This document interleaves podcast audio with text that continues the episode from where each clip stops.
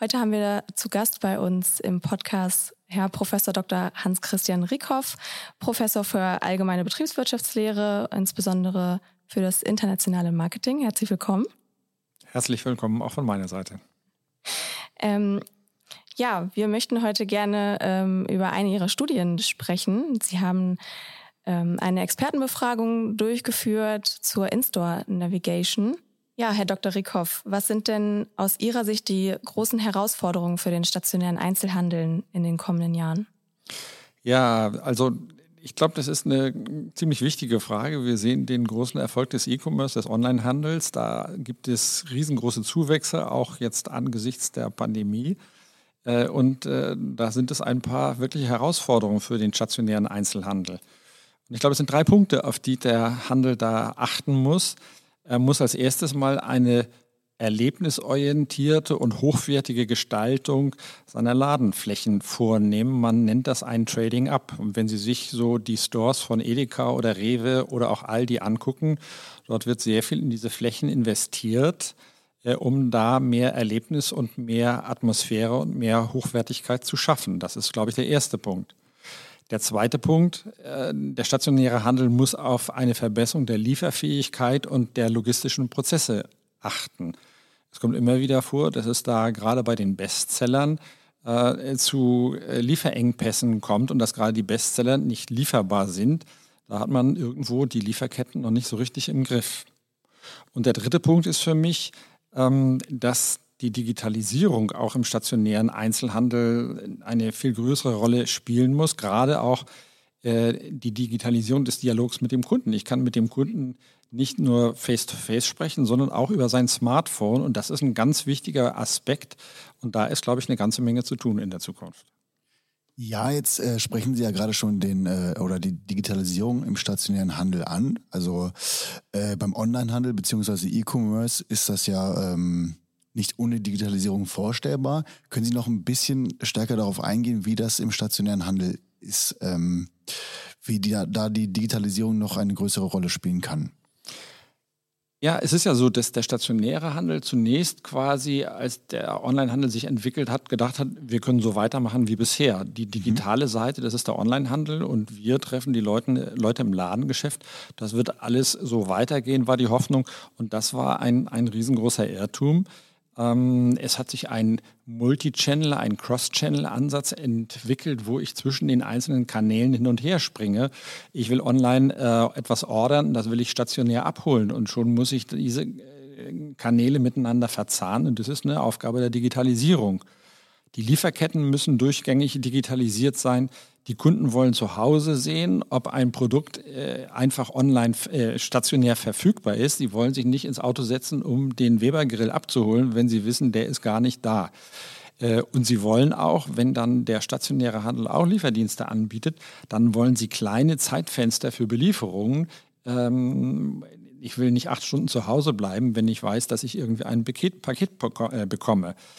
So, und das sind Dinge, die man in den Griff bekommen muss. Und das sind Fragen der äh, Digitalisierung. Denken Sie allein die Zustellung. Äh, wenn Sie heute Pakete bekommen, wie zuverlässig wird angezeigt, ob das Paket tatsächlich angekommen ist bei Ihnen? Ich erlebe es immer wieder. Ich sitze im Homeoffice und äh, niemand hat geklingelt und das Paket wurde beim Nachbarn abgegeben.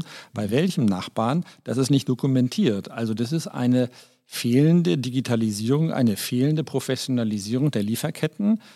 Das ist nicht unbedingt immer Schuld des stationären Handels, äh, aber das ist eine nicht durchgängig äh, gesteuerte Lieferkette, die da dahinter steht. Gibt es denn da aber ähm, Beispiele, die äh, das schon anders machen, die beispielsweise als äh, Vorreiter schon fungieren und äh, wo man sagen kann, die machen es richtig und andere sollten dann nachziehen? Naja, äh, ich sag mal, manches können wir sicherlich von Amazon lernen. Ne? Ich mal, man kann vieles zu dem Geschäftsmodell von Amazon sagen. Das wäre sicherlich noch eine eigene Debatte, die da stattfindet.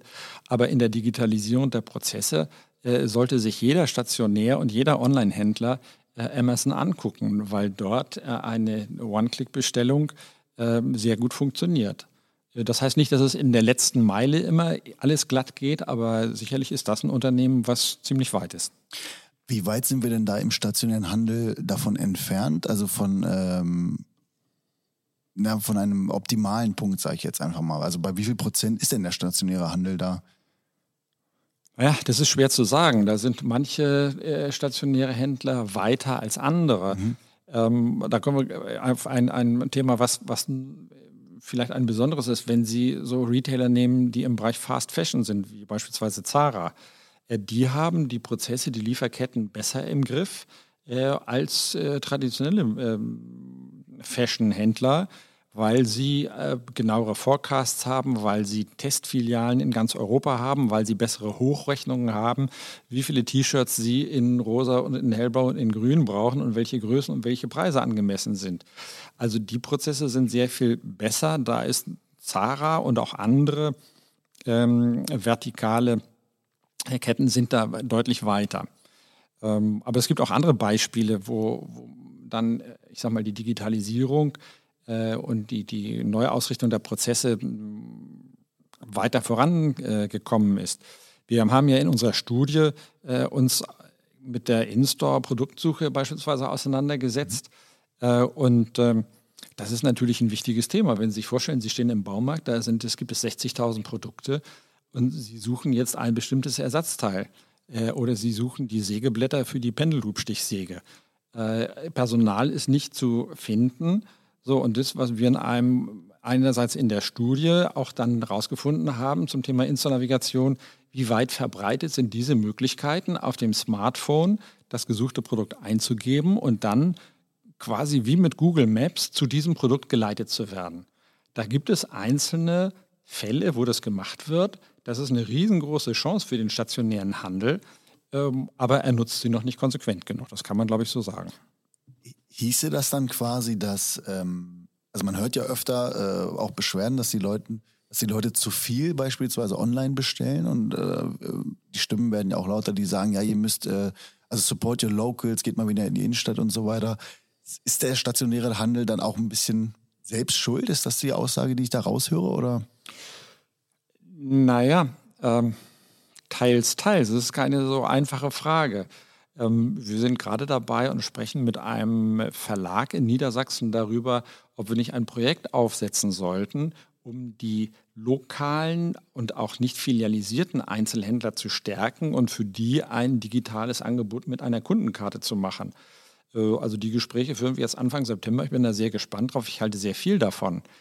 Ähm, das ist natürlich nicht einfach, wenn ich als Einzelhändler für mich alleine irgendwo stehe äh, und nicht einer großen Kette angehöre, hier mit der Digitalisierung voranzukommen. Das ist schon schwierig. Ich habe da eher die, die großen Ketten, Baumarktketten, beispielsweise äh, Lebensmitteleinzelhandelsketten im Auge, die müssten mit der Digitalisierung auch viel schneller sein im Grunde. Die könnten da viel mehr machen. Ähm, das haben wir so ein bisschen kritisch im Blick und auch in der Studie ein bisschen ja, äh, durchleuchtet würde ich gerne nochmal einhaken. An wen müsste ich mich denn wenden als äh, Einzelhändler, wenn ich sage, äh, ich möchte da gerne voranpreschen und möchte mich da verbessern? Kann man sich da an Sie direkt wenden oder? Naja, wir haben schon Vorstellungen, was man machen sollte. Da kann man schon, äh, ich sag mal, da können wir schon in eine Diskussion gehen, wo wir die Prioritäten setzen würden, beispielsweise. Das kann man sicherlich machen. Äh, das ist Aufgabe letztlich der Zentralen äh, in den Handelsunternehmen, ob das jetzt Edeka, Rewe, ob das die Baumärkte sind. In diesen Zentralen müssen diese Konzepte entstehen, wo die Prioritäten sind auch. Ähm, das ist, glaube ich, so die Antwort, die man dazu geben kann wenn man nach einer Lösung sucht, ich glaube, eine digitale Kundenkarte, das ist eigentlich eine Lösung, ähm, auf die ähm, noch nicht alle Händler setzen oder manche Händler auch mit einer, glaube ich, überdenkenswerten Strategie. Also eine digitale Kundenkarte, das ist eine, eine App im Grunde, äh, mit der ich mit dem Kunden als Händler direkt mit dem Kunden kommunizieren kann. Der, der Kunde lädt sich die App im App Store runter und erklärt sich bereit, Werbung direkt im Store zu empfangen. Und dann hat der Einzelhändler die Chance, äh, bestimmte Angebote zu schicken, Produktinformationen zu schicken, Gamification zu machen, also da ein digitales Erlebnis zu gestalten. Das machen einige Händler schon. Äh, ich glaube, da sind aber die Chancen, Sie fragen, wie stark machen die das schon, mhm. allenfalls 10, 15 Prozent des Weges gegangen. Da sind noch riesengroße Chancen. Mhm. Andere machen das auch so, wo ich sage, äh, ich würde es nicht so gestalten. Also ich kriege immer sonntags abends von, von Edeka äh, Rabatt auf einen Joghurt von 10 Cent. Also das will ich am Sonntagabend, will ich das wirklich nicht hören. Da habe ich andere Sorgen äh, und habe andere Ideen. Ähm, entweder muss ich Klausuren korrigieren oder ich gehe ins Theater oder ich gehe essen, aber auf jeden Fall will ich nichts von Edeka hören. Worauf ich hinaus will, ist, Werbung sollte location-basiert ausgespielt werden. Das ist auch ein Punkt der Digitalisierung. Ich bin ja heute in der Lage, auf den Standort des Kunden Rücksicht zu nehmen. Ich weiß, wo er sich aufhält. Ich weiß, wo er mit seiner digitalen Kundenkarte sich äh, aufhält. Wenn er am Joghurtregal steht, dann ist er auch aufnahmebereit für Werbung über Joghurts. Wer vor dem Schuhgeschäft steht, völlig überraschend, der interessiert sich für Schuhe und ist aufnahmebereit für Schuhinformationen. Welche Schuhe, welche rahmengenähten Sorten gibt es da? Keine Ahnung. Ähm, aber ich will dann nichts über Hamsterfotter hören. Und dieser Location-Bezug, das ist das, was wir sagen, auch aus der Forschung wissen wir das, dass der Location-Bezug sehr viel Relevanz erzeugt.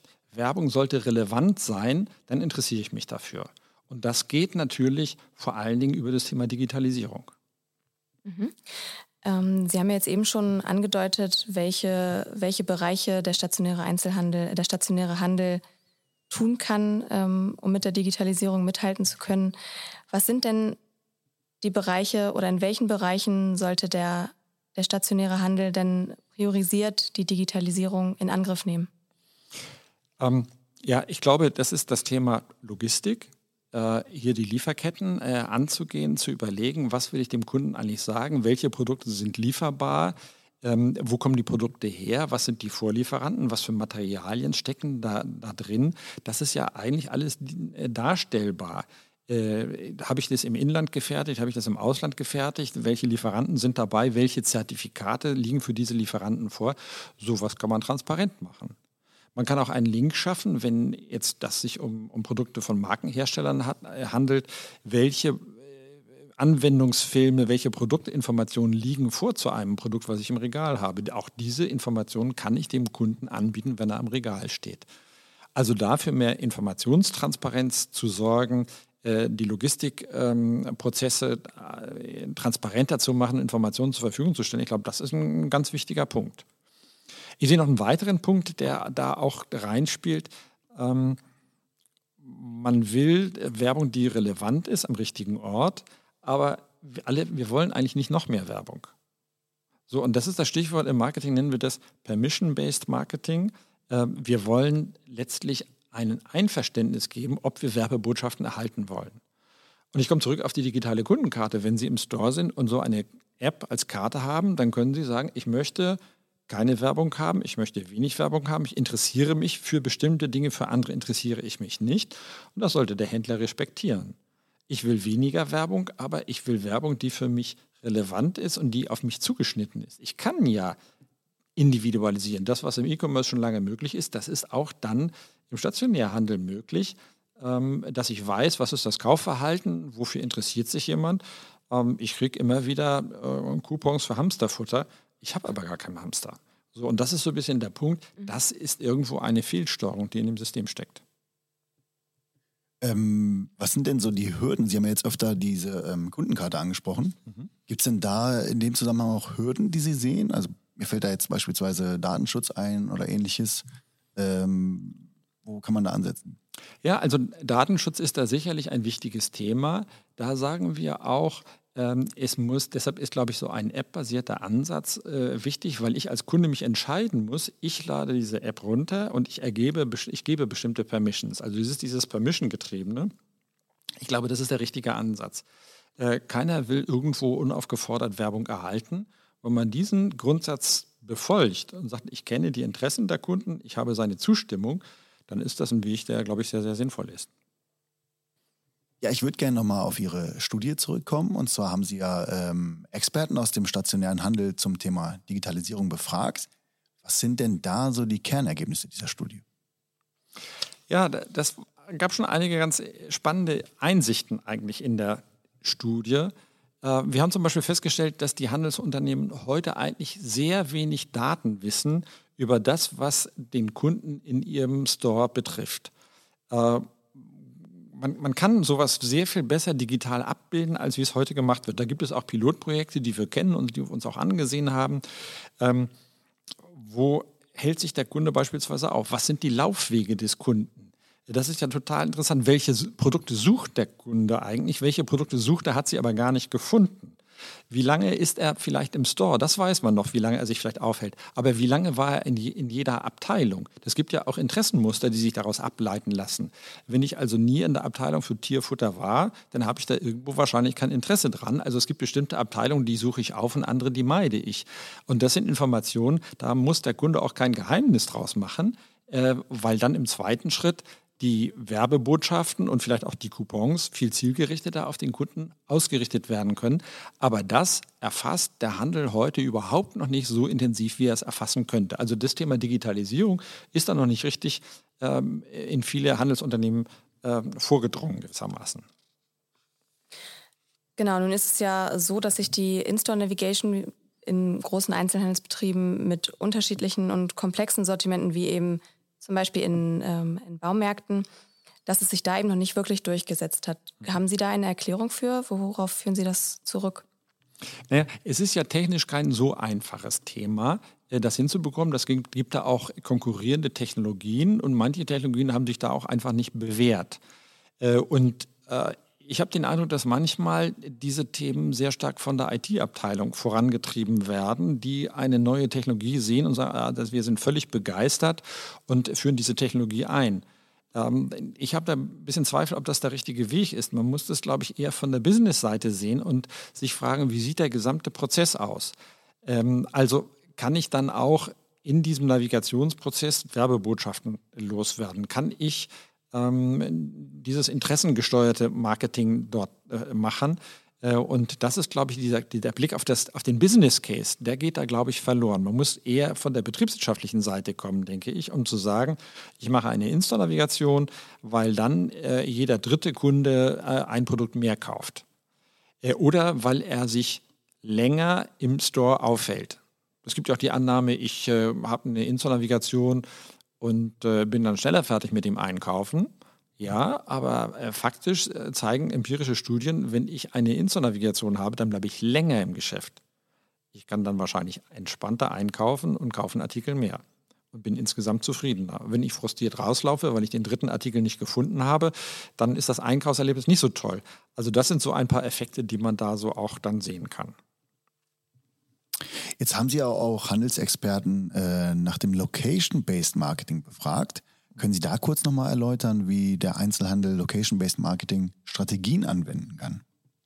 Naja, ich sag mal, wenn wir das auf den Stationärhandel beziehen, dann bedeutet das ja, dass ich ähm, genau den Aufenthaltsort des einzelnen Kunden im Store kennen muss, aufzeichnen mhm. muss, auswerten muss und dann, ich sag mal, wenn Sie eine Fläche haben von 10.000 Quadratmetern in einem großen Baumarkt und jemand hält sich im Gartencenter auf, dann braucht er eine andere Ansprache, als wenn er gerade bei den Werkzeugen ist. Mhm. Äh, und das ist eigentlich diese Umsetzung, die man braucht. Das ist die Navigation, die Insta-Navigation einerseits, aber auch dieses Location-Based Marketing direkt am Ort des Geschehens, die darauf zugeschnittene Werbung zu haben. Das ist eigentlich das Prinzip, was dahinter steht und wo ich sehr große Chancen sehe, die noch nicht genutzt werden. Das war das Beispiel, was ich sagte, Edeka sendet mir Nachrichten sonntags abends zu Hause um 20 Uhr, wenn ich wirklich keine Werbung eigentlich sehen möchte. Ist das, was IKEA macht mit seinem Leitsystem, wo man durchgeht, ist das eigentlich auch schon so eine Art Location-Based Marketing, nur irgendwie anders aufgezogen, dass das äh, von vornherein, dass sich da Gedanken gemacht wurden, wo muss er lang gehen? Naja, ich sag mal, das ist einfach eine Zwangssteuerung der Konsumenten. Und inzwischen geben die ja auch die Möglichkeit, dass man Abkürzungen wählt, weil der ein oder andere genervt ist, hier diesen langen Weg gehen zu müssen. Also da will ich noch nicht von Location-Based Marketing sprechen. Das ist eher, äh, ich sag mal, pauschales Marketing für alle. Äh, und äh, ich glaube nicht, dass das äh, wirklich, das hat für IKEA macht es wahrscheinlich Sinn, in Abgrenzung zu den klassischen Möbelhändlern. Ähm, aber eine Individualisierung ist es nun wirklich nicht. Jetzt äh, ganz kurz auf Ihr Beispiel nochmal von eben aus dem Baumarkt. Das Ziel ist dann aber, dass er da oder die Kundin oder der Kunde da, wo er sich aufhält, dass er da mehr Informationen erhält oder dass er auch in eine andere Abteilung, ich sag mal ganz salopp, gelockt werden soll? Ja, das ist eine gute Frage. Also dazu haben wir in einer äh, Case Study, da gibt es an der PFH eine, eine Dissertation, die jetzt demnächst auch abgeschlossen wird von Stefan Brinkhoff. Der hat sich da sehr intensiv damit auseinandergesetzt. Das ist dieses Stichwort des sogenannten Cross-Selling. Mhm. und da hat Stefan Brinkhoff ähm, Kunden befragt im Textilbereich, was steht denn so auf dem Einkaufszettel? Äh, und möchte man Hemden kaufen oder Schals oder was auch immer. Und dann gibt es da die Möglichkeit, genau zu diesen Themen einen Coupon, einen, einen Rabatt, wie auch immer, zu senden. Oder man sendet, das ist die andere Versuchsbedingung, einen Coupon äh, in genau die Warengruppen, die nicht auf dem Zettel standen. Jetzt kann ich Sie fragen, was hat besser funktioniert? So, Haben Sie eine Idee? Ich würde sagen, das zweite, weil für das erste interessiert man sich sowieso. Bei dem zweiten muss man erstmal merken, dass man sich dafür auch interessiert. Da haben Sie völlig recht. Ha. Das Wort ist, das war auch genau das Ergebnis. Äh, also dieses Cross-Selling, äh, Kunden in eine andere, auf eine andere Warengruppe aufmerksam zu machen, äh, das hat extrem gut funktioniert. Und das sind aber auch Dinge, die natürlich in dieses gesamte Feld reingucken. Ich habe, ich kann Einfluss nehmen auf das Laufverhalten der Kunden direkt vor Ort. Ich kann das entsprechend steuern mit diesen Kampagnen. Äh, und das ist auch spannend. Das ist das Spannende daran, da kann man auch experimentell vorgehen. Ich komme mal, ich bin nicht derjenige, der das Geschäftsmodell von Amazon allzu sehr lobt. Es, äh, da gibt es viel dazu zu sagen. Aber wir können von Amazon lernen, nämlich das Experimentieren. Äh, Amazon experimentiert im Online-Bereich extrem viel. Das müssen andere Unternehmen lernen und abgucken. Und das kann man auch im Stationärbereich. Auch im Stationärbereich kann man solche Cross-Selling-Strategien einfach ausprobieren und gucken, wie gut sie funktionieren. Ich merke das bei den ganzen Schnäppchen-Blogs, die ich abonniert habe, dass ich Sachen zu Hause stehen habe, von denen ich nie wusste, dass ich sie wollte oder brauche. Und äh, da funktioniert das sehr gut bei mir. Ja, Sie haben ja vorhin ähm, beispielhaft über die Werbung von Edeka gesprochen. Da kann Werbung ja schon äh, schnell nerven, wenn man mit zu viel Werbebotschaften zugespammt wird, sage ich jetzt mal. Wie kann denn der Handel hier verhindern, Ihrer Meinung nach, dass Kunden einfach abschalten oder dass Werbung dadurch nicht die, die Wirkung erzielt, die sie erzielen sollte? Naja, der Handel muss vor allen Dingen auch die Reaktion der Kunden äh, im Auge behalten und letztlich tracken. Man kann auch Begrenzung einführen und sagen, jemand, der den Store betritt, der kriegt maximal fünf Botschaften. Da haben wir auch schon empirische Studien dazu gemacht und wir haben Kunden hinterher befragt, haben gesagt, was glaubt ihr, wie viele Werbebotschaften ihr eigentlich gekriegt habt? Und die haben gesagt, drei oder vier, wir hatten denen aber sieben oder acht geschickt. Also das ist auch ganz interessant, dass man sich gar nicht an alles erinnert. Wir haben auch gefragt, habt ihr zu viel Werbung gekriegt oder nicht zu viel Werbung? Ähm, da haben viele dann doch gesagt, es ist kein Problem, wenn wir fünf oder sechs Botschaften während eines Besuches bekommen. Aber man muss das vor allen Dingen auch kontrollieren. Man muss da ein Tracking machen und muss die Kunden danach fragen, seid ihr zufrieden mit dem Ausmaß äh, der Werbung? Der andere Punkt ist natürlich der, äh, gerade im digitalen Bereich kann man ganz vieles messen. Man kann eben auch die Öffnungsraten messen. Also wenn Werbung gar nicht angesehen wird, dann ist sie irgendwie nicht wirklich interessant. Und wenn Öffnungsraten zurückgehen, dann haben sie ihre Wirkung verfehlt. So, und wir wissen aber auch, dass im Location-Based Marketing die Öffnungsraten deutlich höher sind, um ein Vielfaches höher im Vergleich zu E-Mail-Marketing. Oh, beim E-Mail-Marketing, wenn wir da Öffnungsraten haben, 1, 2, 3 Prozent, dann ist das viel. Ähm, Im Location-Based Marketing haben wir Öffnungsraten, die zwischen 20, 40, 50 Prozent liegen. Das heißt also, diese Werbung stößt auf Interesse. Okay, interessant. Ja, jetzt haben wir ja viel über ähm, den Ist-Zustand gesprochen. Äh, da würde ich gerne nochmal einen äh, Ausblick in die Zukunft wagen. Äh, was meinen Sie denn, in welche Richtung äh, werden sich denn Ihrer Einschätzung nach die Marketingkonzepte des stationären Handels in den kommenden Jahren entwickeln? Was erwartet uns da? Ja, ein paar Punkte sind schon deutlich geworden in dem, was ich so ausgeführt habe bisher. Mhm. Ähm, ein Punkt, der für mich extrem wichtig, wichtig ist, die konsequente Messbarkeit aller Kampagnen. Gerade in dem Bereich, über den wir gesprochen haben, sind Öffnungsraten, sind Erfolgsquoten, sind Umsatz, Zusatzumsätze, sind Wirkungen auch in, in der Steuerung des äh, Kundenflusses durch, durch den Store, sind messbar. Und das muss der Handel sich vornehmen. Er muss diese Dinge, die er anschiebt, ganz konkret, konk äh, konkret und konsequent dieser Messbarkeit unterwerfen. Ein zweiter Punkt ist für mich das Thema Individualisierung. Ich kenne das Kaufverhalten des Kunden, wenn ich damit richtig umgehe. Und dann muss ich darauf auch Bezug nehmen. Was haben die Kunden gekauft? Wofür interessieren sie sich? Wofür interessieren sie sich vielleicht nicht, könnten sich aber daraus interessieren. Das kann ich auch aufgrund der Datenlage, die ich habe, daraus kann ich Empfehlungen ableiten. Und, und dieser Ansatz der Individualisierung der Personalisierung, das ist ein zweiter wichtiger Punkt. Nehmen Sie beispielsweise äh, das Thema Kundenkarten. Es gibt Baumärkte, die geben jedem Kunden, der es möchte, eine Kundenkarte und gibt 3% darauf. Ohne eine weitere Differenzierung. Sie wissen vielleicht, dass ich auch Pricing ist eines meiner Lieblingsforschungsschwerpunkte und äh, jedem Kunden den gleichen Rabatt zu geben, ob er ihn braucht oder nicht braucht, das macht ökonomisch aus meiner Sicht überhaupt keinen Sinn. Und das Zweite ist auch diese, diese Individualisierung, Differenzierung ist erforderlich, weil nicht jedes Sortiment den gleichen Rabatt verträgt. Es gibt äh, Sortimente, die extrem gut kalkuliert sind und da machen drei oder auch fünf Prozent spielen da keine Rolle. Das gibt andere Bereiche, nehmen wir den Baumarktbereich, wo das bei der Bosch äh, Bohrmaschine schon sehr knapp ist mit den Margen und da muss man vorsichtiger sein. Also drei Prozent für alle Kunden, das ist eine Strategie, die würde ich, glaube ich, ähm, in Zukunft äh, lieber anders ausrichten. Können Sie noch kurz er äh, erklären, warum das so ist? Also warum Sie das so sehen, dass das keinen Sinn macht mit den drei Prozent für jeden Kunden? Weil die Zahlungsbereitschaft der Kunden unterschiedlich ist. Ich sehe ja das Kaufverhalten und wenn jemand also in der Vergangenheit immer zu den teuren Produkten gegriffen hat, dann hat er eine andere Zahlungsbereitschaft.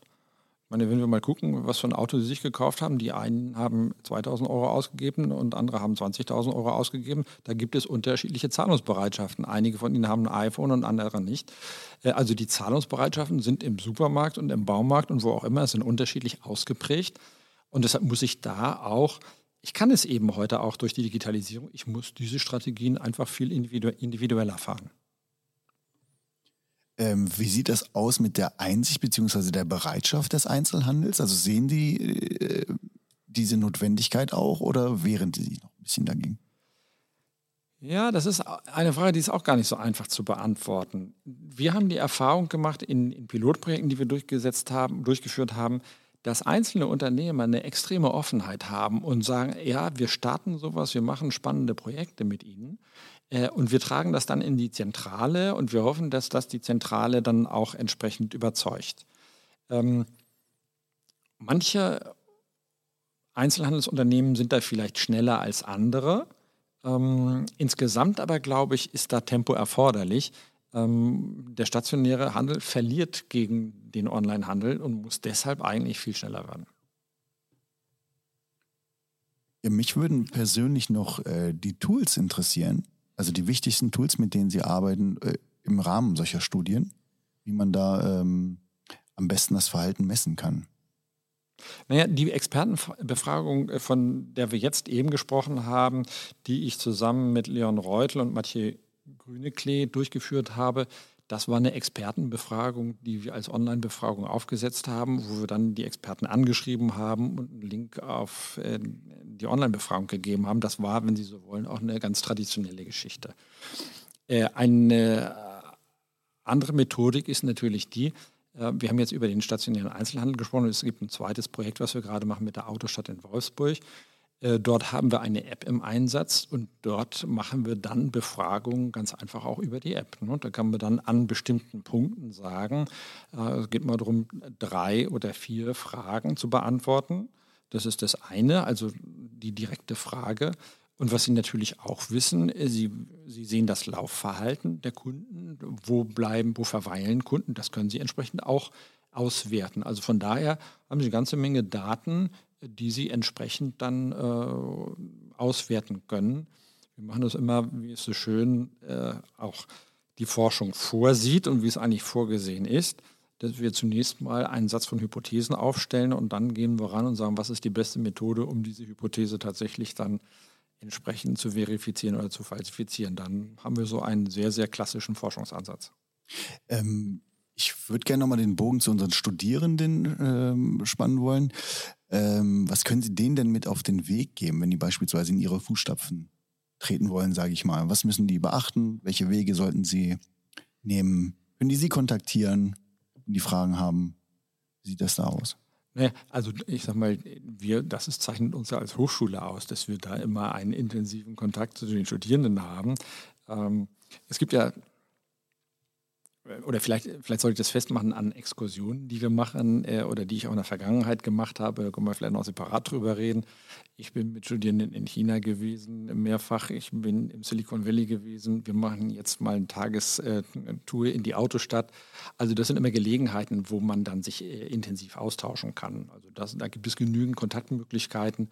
Äh, Sie wissen vielleicht, dass ich ein Verfechter des Mentorenkonzeptes hier bei uns an der Hochschule bin. Ähm, also da schaffen wir und haben wir viele Möglichkeiten des Austausches. Ja, dann danke auch von meiner Seite, Herr Dr. Rikow, für die spannenden Eindrücke aus Ihrer Studie. Sehr interessante, interessante Sichtweisen, die wir auch, ähm, auch für uns nochmal neu sind. Also für dich sicher auch. Definitiv. Also ich höre ganz viel äh, Potenzial für weitere Folgen mit äh, Professor Dr. Rikow, wenn Sie da Interesse daran haben.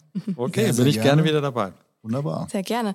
Ja, weitere Informationen auch zur Expertenbefragung findet ihr auch nochmal auf unserer Website im Newsarchiv. Da könnt ihr dann nochmal nachlesen, was alles in der, in der Expertenbefragung untersucht wurde. Und dann danken wir euch für das, fürs Zuhören.